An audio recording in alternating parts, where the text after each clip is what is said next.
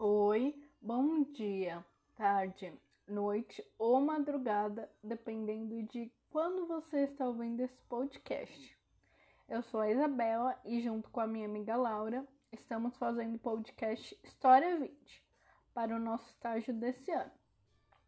O tema que escolhemos é Mesopotâmia, povos pré-colombianos e Egito. Nesse, especificamente, iremos recapitular as aulas 3, que é sobre a Mesopotâmia, e aula 4, que é sobre os maias. Vamos começar com a aula 3. O principal objetivo do casamento na Mesopotâmia, no que diz respeito à sociedade, era produzir filhos. Um homem poderia acrescentar tantas concubinas à sua casa quanto pudesse pagar. A continuação da linhagem familiar era mais importante e por isso as concubinas eram bastante comuns nos casos em que a esposa estava doente, em geral com problemas de saúde ou inférteis. O divórcio carregava um sério estigma social e não era comum. A maioria das pessoas se casava por toda a vida, mesmo que esse casamento não fosse feliz. Inscrições registram mulheres fugindo de seus maridos para dormir com outros homens. Se pegos em flagrantes, a mulher poderia ser jogada no rio para se afogar, junto com seu amante, ou poderia ser empalada. Ambas as partes tinham que ser poupadas ou executadas. O Código de Hammurabi afirma, aspas, se, no entanto, o dono da esposa quiser mantê-la viva, o rei também poderá perdoará o amante da mulher. Fecha aspas. Como o divórcio, favore... Como o divórcio favorecia o homem? Abre aspas. Se uma mulher expressasse o desejo de se divorciar, ela poderia ser expulsa de casa do marido sem um tostão e nua. Fecha aspas. Classes sociais nobres, sacerdotes, conhecedores das ciências e altamente respeitados, classe média, que era conhecido, que eram os comerciantes e pequenas propriedades e, o, e os escravos.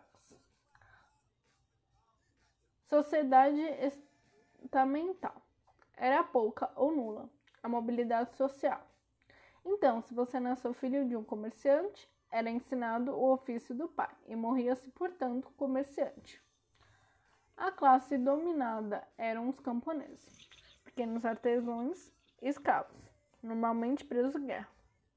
Dominantes detinham poder de quatro formas básicas de manifestação desse poder: riqueza, política, militar e saber.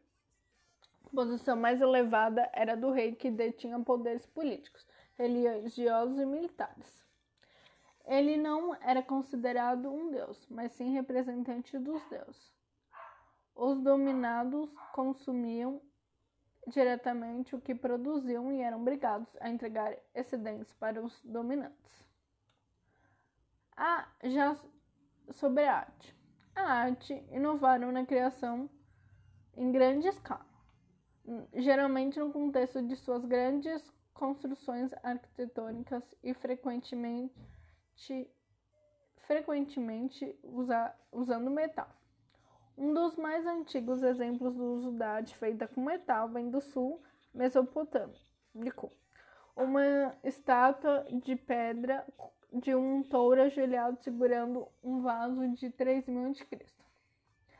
A arte mesopotâmica retrata muitas vezes seu, seus governantes e a vitória de suas vidas.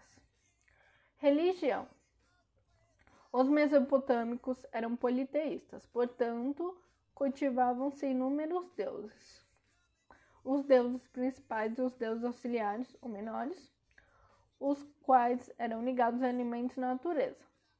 Eram teocráticos, sendo seus governantes representantes dos deuses.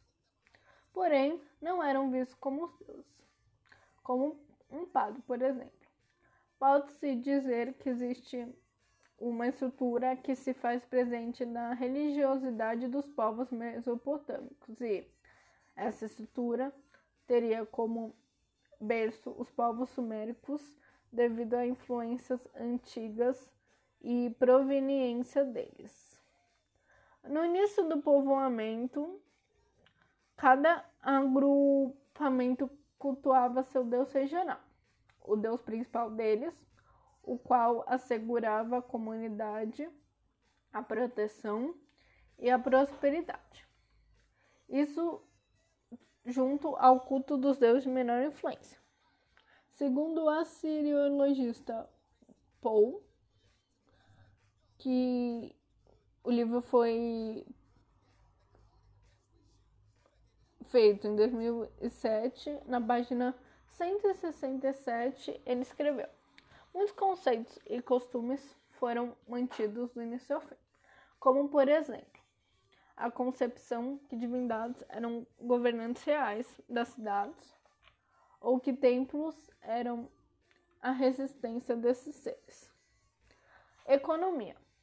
A economia e a economia da região, a sociedade e a economia da região integraram desde assim chamada Revolução Neolítica, agricultura e pecuária. A agricultura cuneiforme, termo de Cristo, foi desenvolvida para documentar e administrar legalmente os acontecimentos políticos e econômicos. Sendo assim, possível sabermos como funciona a economia mesopotâmica. A economia foi de uma economia de subsistência onde os chefes anciões das famílias dividiam os frutos da produção e as tarefas eram feitas por todos indiscriminadamente devido a um cenário de escassez. A economia da comunidade aldeia neolítica era essencialmente uma economia de de subsistência baseada na reciprocidade e as famílias da comunidade eram as unidades básicas produtivas. O direito à propriedade das terras produtivas estava, sem dúvida, nas mãos das famílias extensas enquanto membro da comunidade rural. Com o desenvolvimento de novas técnicas de irrigação, a produção mudou. Isso ocasionou os excedentes e, com eles, migração e a estratificação social, que seriam as classes. O modo de produção passa do de subsistência para o modo chamado de asiático, onde, resumidamente, o Estado era proprietário de tudo. O trabalho, o trabalho compulsório é uma característica dá-se a força de trabalho por determinado período de tempo, como o pagamento de utilização de terras a serviço de rei, e obrigava seu povo pagamento de taxas para as terras produzirem seu sustento. Geralmente ficavam com a menor parte do produzido. Agora vamos falar sobre aula 4 que é sobre os maias. Definição: Os povos maias constituem um conjunto diverso de povos nativos americanos do sul do México e da América Central Setentrional. O termo maia é abrangente, ao mesmo tempo uma designação coletiva conveniente que inclui os povos da região que partilham de alguma forma uma herança cultural e linguística. Porém, essa designação abarca muitas populações, sociedades e grupos étnicos diferentes, cada um com as suas tradições particulares, culturas e identidade histórica. Agora vamos falar sobre migração. Os maias construíram sua civilização na região da Meso Mesoamérica. É o termo com que se denomina a região do continente americano que inclui aproximadamente o sul do México, os territórios da Guatemala, El Salvador e Belize, bem como partes ocidentais da Nicarágua, Honduras e Costa Rica, que fica localizada na maior parte na América Central e uma parte na América do Norte, onde hoje é parte do México. Para ser mais precisa, os maias viviam na região da América Central. Na península, de acordo com o dicionário de português online, península é porção de terra secada de água por todos os lados, com exceção de um, por meio do qual está ligado ao continente. A Europa é considerada uma extensa península de Yucatán, no sul do México e na Guatemala, onde, onde ficavam os principais centros de civilização, sendo que ocuparam o sul do México atual até Belize, Guatemala, Honduras e El Salvador na América Central. Já sobre a sociedade. Sua sociedade surgiu por volta de 1800 a.C. e pendurou por mais de 3 mil anos.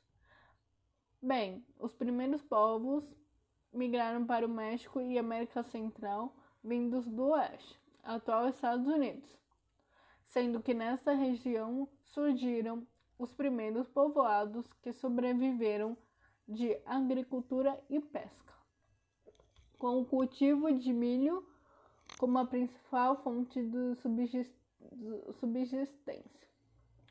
Sua história costuma ser dividida em três grandes períodos: pré-clássico, que se estende de 1800 a.C. até 250, e é a época de formação da sociedade maia. Clássico, período de mais esplendor, compreendido em, entre 250 e 900 e o pós-clássico, que vai de 900 até 1500. Quando os maias entraram em declínio e foram dominados pelos colonizadores espanhóis, foi escrito por Azevedo Sericap, 2005, na página 188. Tudo que eu acabei de falar. Vamos falar sobre a composição geográfica. A, penin a península de Yucatán consiste numa imensa placa de pedra calcária plana, com uma fina e superficial camada de solo que a recobre. Há poucos lagos e os rios são, em sua maior parte, subterrâneos. O calcário poroso da zona criou cenotes, que são a principal fonte de água para. Cenote é um buraco profundo, uma dolina cheia de água, criada quando o telhado de uma caverna subterrânea desmorona. Isso dá origem a uma piscina natural que é preenchida pela chuva e água dos rios subterrâneos. Agricultura.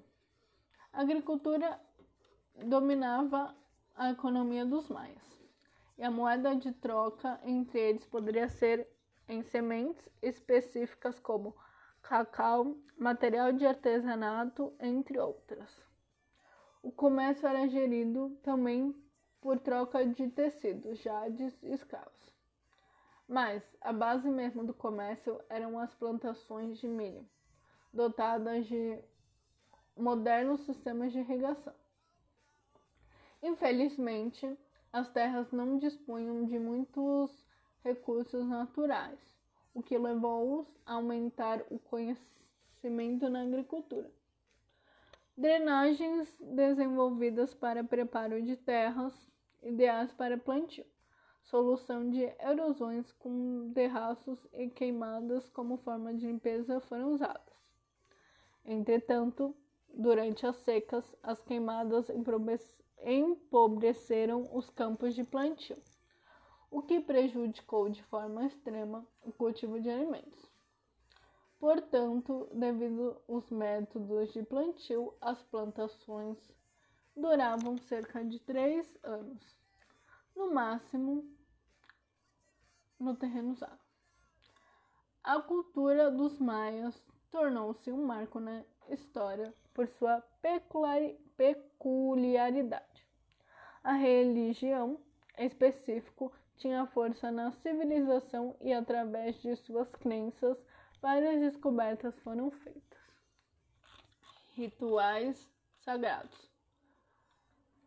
Primeiramente, suas crenças politeístas os levaram à prática de cultos de oferenda aos deuses de sua religião. Ambo, ambos os povos acreditavam em paraísos mitológicos e em um lugar chamado Tamoansha. Tudo o que acontecia na natureza era regi, regido por forças espirituais e por seus poderes ancestrais. A relação com a natureza aqui é um fato de extrema importância para os povos mais. Cavernas, por exemplo, eram vistas pela população como portais sagrados que davam acesso para outros mundos. Nesses espaços sagrados, contudo, ocorriam rituais realizados em oferenda aos deuses feitos com bastante frequência. Por fim, outra forma de oferenda se dava por sacrifício. Eles acreditavam que, ao, ser, ao sacrificar alguém, a oferência entregue aos deuses garantiam o bom funcionamento do universo. Normalmente, para a realização desses rituais sang sangrentos, prisioneiros de guerra doavam suas próprias vidas para o ritual.